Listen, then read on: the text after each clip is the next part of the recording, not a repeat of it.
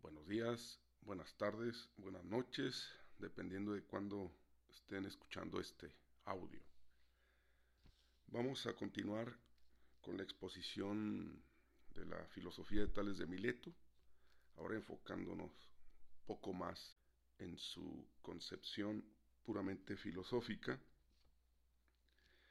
eh, solo recordando que ya Tales presenta muchos de los rasgos que van a ser definitivos para configurar la interpretación filosófica de la realidad. El más importante de estos rasgos es evidentemente eh, el uso de la razón para encontrar las explicaciones de los fenómenos naturales. Una razón que además se apoya en la observación. Ya no admitirán como verdadero lo que la sola creencia dice que es verdadero, sino que ah, a través de argumentos racionales que derivan del examen de la realidad externa, filósofos intentarán encontrar explicaciones auténticas. Eh, la originalidad filósofo como tales radica en que al ir a buscar la verdad se enfrenta a la vastedad de la fisis.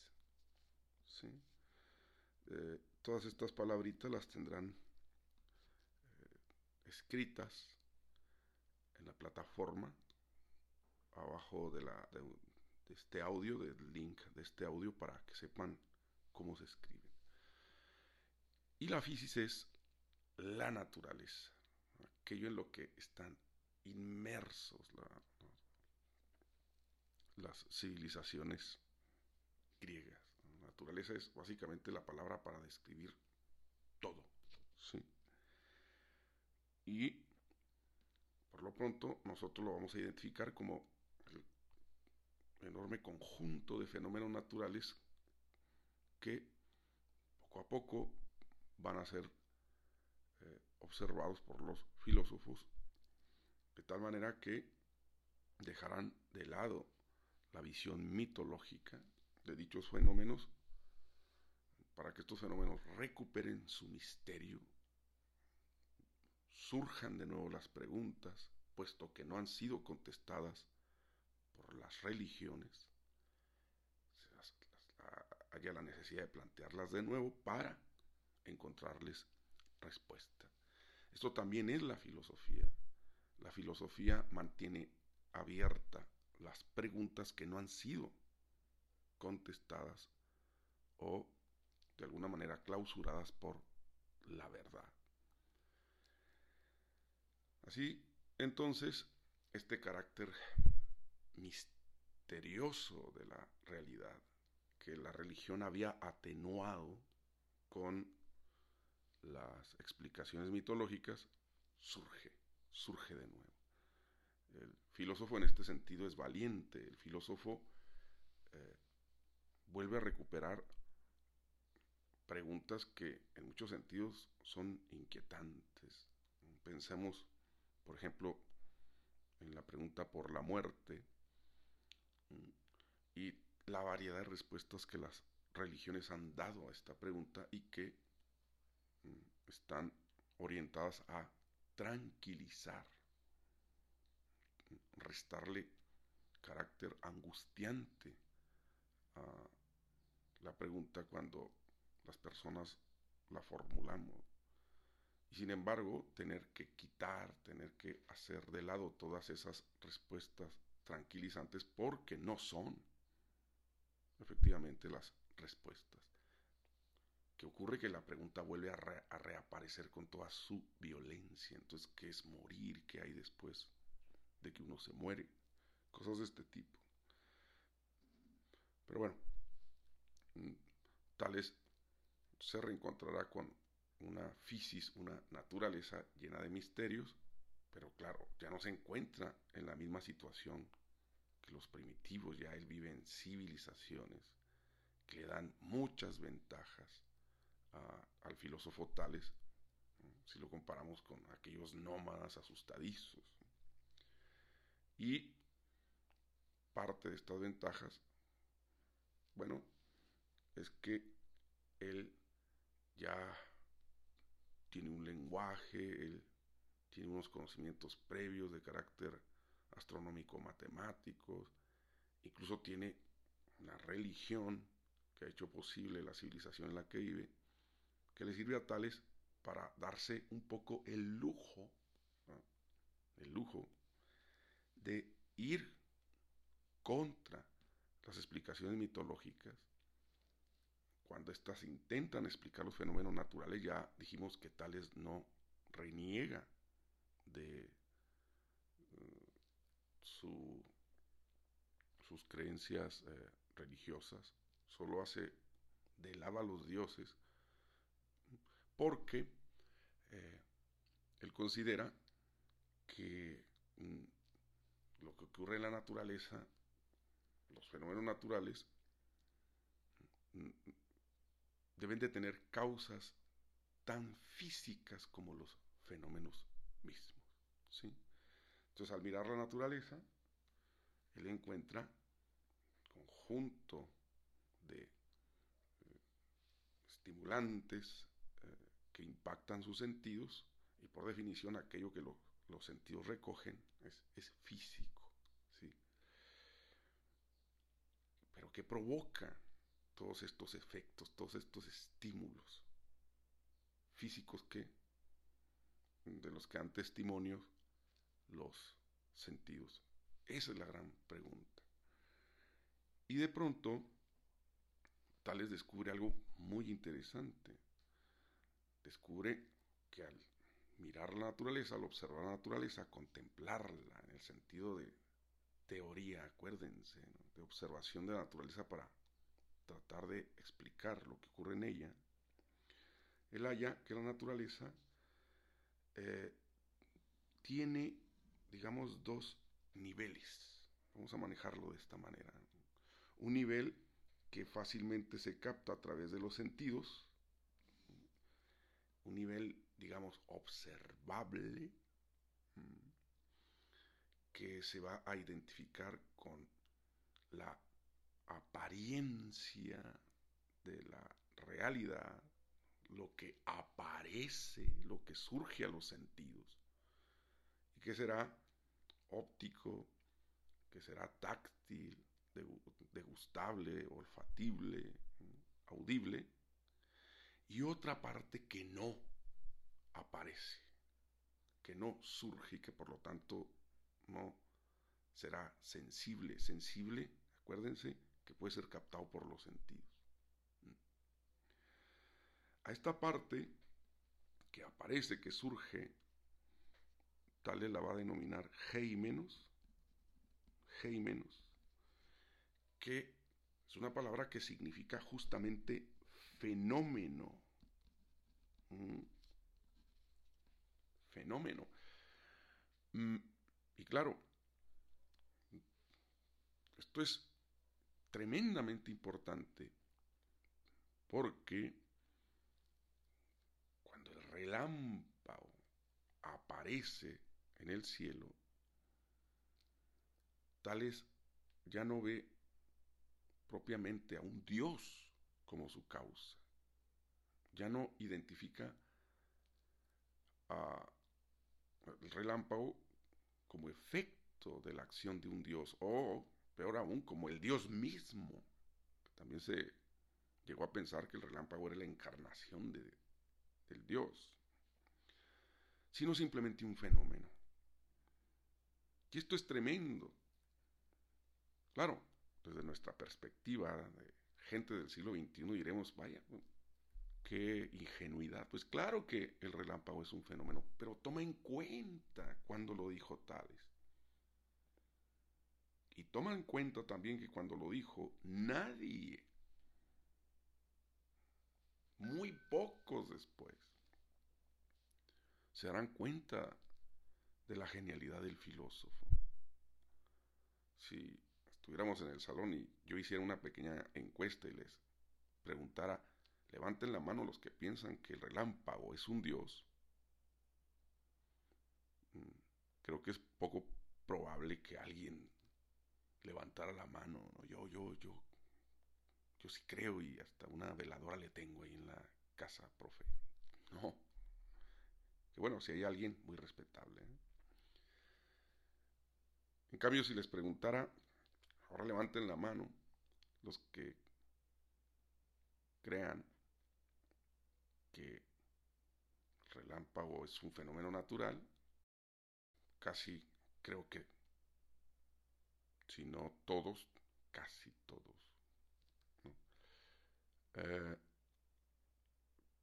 porque hoy eso es así, porque la ciencia lo ha confirmado, de manera que en ese sentido todos seguimos siendo pequeños tales de Mileto, discípulos de algo que él dijo en el siglo VI antes de Cristo y que hoy sonará mm, banal, trivial, archiconocido, pero que era una auténtica ruptura en aquella época.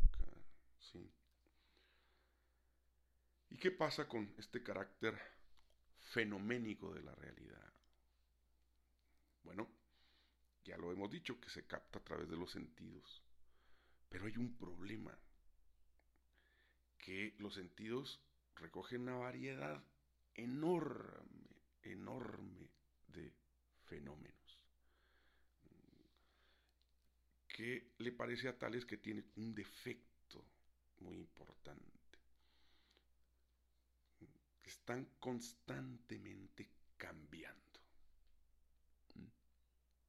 están constantemente cambiando. Y eh, los filósofos, tales desde luego, no van a identificar el cambio con la verdad. Esto también, ojo, es importante. Básicamente porque la verdad es aquello que no cambia, que se sustrae al cambio. Una forma sencilla de explicártelo es que las verdades en esta concepción antigua no pueden cambiar porque en cuanto cambian entonces no eran verdades. ¿Ah?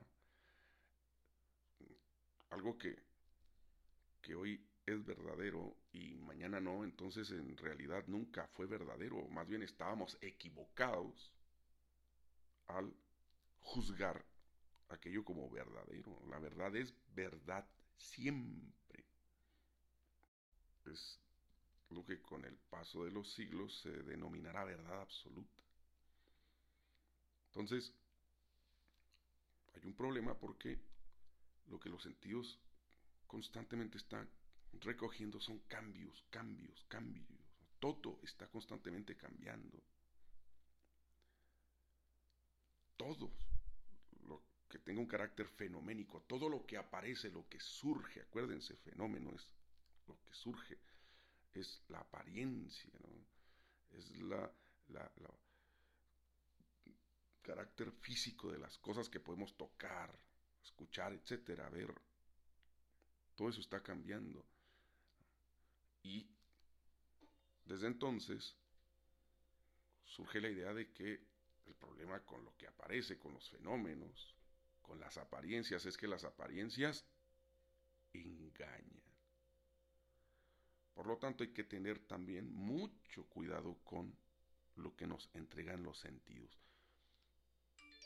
Y quien puede vigilar a los sentidos es la razón, la inteligencia. Entonces, claro, hay que ver qué es aquello que los sentidos recogen, pero filtrarlo con la inteligencia. Serán entonces los sentidos los que nos permitan tener un primer contacto con la realidad, con la parte fenoménica aparente de la realidad, pero será la razón la que vaya más allá de los fenómenos que son efectos provocados por causas. Los, los sentidos no nos van a dar las causas del relámpago, las causas del viento, las causas de las erupciones volcánicas. Lo que nos lo va a dar es la razón. La razón taladrará, taladrará eh, la pared fenoménica de la realidad para ir más profundo. Es como una mirada más fina, más penetrante que la de los sentidos. Una mirada entre comillas, es obvio que estoy usando una metáfora, que irá más allá de la apariencia y lo que va a encontrar detrás de heimenos, del fenómeno de las apariencias, es el hipogeimenos. Hipogeimenos, hipo, debajo de, sub, de lo fenoménico. Aquello que está más allá de la apariencia. Y que, bueno, vamos a denominar esencia. Eso es la verdad. Fíjense todo lo que ha construido el primer filósofo. ¿Por dónde va dirigiendo el camino de la recién nacida filosofía? Ya tenemos algo entonces importante. El filósofo buscará lo que hay detrás de las apariencias, de las engañosas apariencias. Buscará la esencia, la verdad. Y esta verdad está en el origen de las cosas, lo que van a llamar arqué, arqué, que da sentido a la palabra arqueología, estudia, estudio del origen. Esto también tiene mucho sentido porque ¿qué es primero, la causa o el efecto? Entonces, la causa no solo es la verdad del efecto, sino que la causa está en el origen del efecto. Aquello que estamos buscando no solo está detrás de las apariencias, en forma de esencia verdadera, sino que es el origen. Es aquello que es primero en relación a los fenómenos. Y al ser primero, es un origen único. Entonces, piensen en que la naturaleza es múltiple, variada, una cantidad increíble de colores, formas, olores, sabores, texturas, pero todo eso, todas esas apariencias en última instancia tienen un origen una verdad, hipogeimenos, que la apariencia revela, pero que también oculta este juego de la naturaleza de revelarnos algo, pero ocultarnos algo. Lo que nos revela es su apariencia, que no es la verdad. Pero lo que, lo que nos oculta es lo que esencialmente es. Es como con una persona, eh, cuando tú ves por vez primero una persona, lo que captas es su apariencia. Pero sabes que detrás de esa apariencia está la verdad de la persona, que no se conoce simplemente con verla, sino con el trato, con el día a día, una relación amistosa, etc. Lo mismo con la naturaleza. Entonces se presenta en una enorme variedad de formas, colores, sabores, pero todo aquello tiene un solo origen que hay que buscar. Y ese origen, para tales, va a ser el agua. Y tenemos la primera pregunta de la filosofía y la primera respuesta que da un filósofo a esa pregunta. La pregunta sobre la verdad de la física, la verdad de todo, la verdad de la naturaleza, y la primera respuesta, el agua. Todo es agua. Aparentemente no, pero todo es agua. Y claro, de una vez les digo que muchas de las respuestas a esta gran pregunta, la pregunta sobre la verdad de las cosas, pues no es una respuesta adecuada. Sin embargo, dentro de estas respuestas que no son correctas,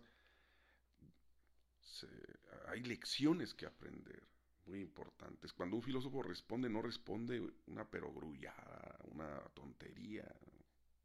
Responde algo con base en una serie de finas observaciones, razonamientos mm, interesantes, que si bien, ya digo, no conducen a la verdad, hay algo que, que aprender de ellos. También se aprende del error.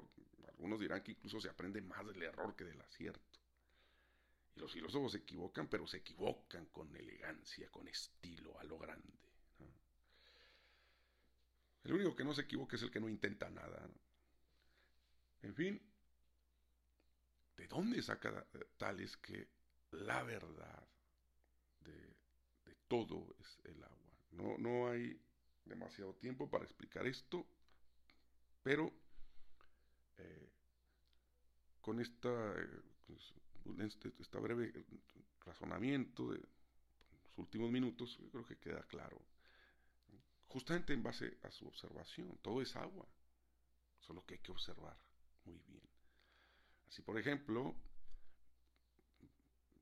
muchos pensaban que las nubes eran algodón. ¿Por qué? Porque se basaban estrictamente en lo que veían, pero sin observar, es decir, sin explicarse aquello que veían, quedándose en la apariencia. Y claro, como las nubes parecen de algodón, por lo tanto, deben de ser de algodón. Está esa otra idea de la luna de queso, ¿no? Que no en todas las épocas fue una metáfora para divertir a los niños. Es que de verdad hubo una época en la que se creía que era de queso porque aparentemente es así. Pero el hecho de que aparentemente sea así no significa que deba ser así. En fin, y Tales dijo que no, hay agua sobre mí, debajo de mí, fuera de mí, pues, pero también dentro de mí. Eh, hay agua arriba en las nubes, hay agua debajo, en forma de ríos subterráneos.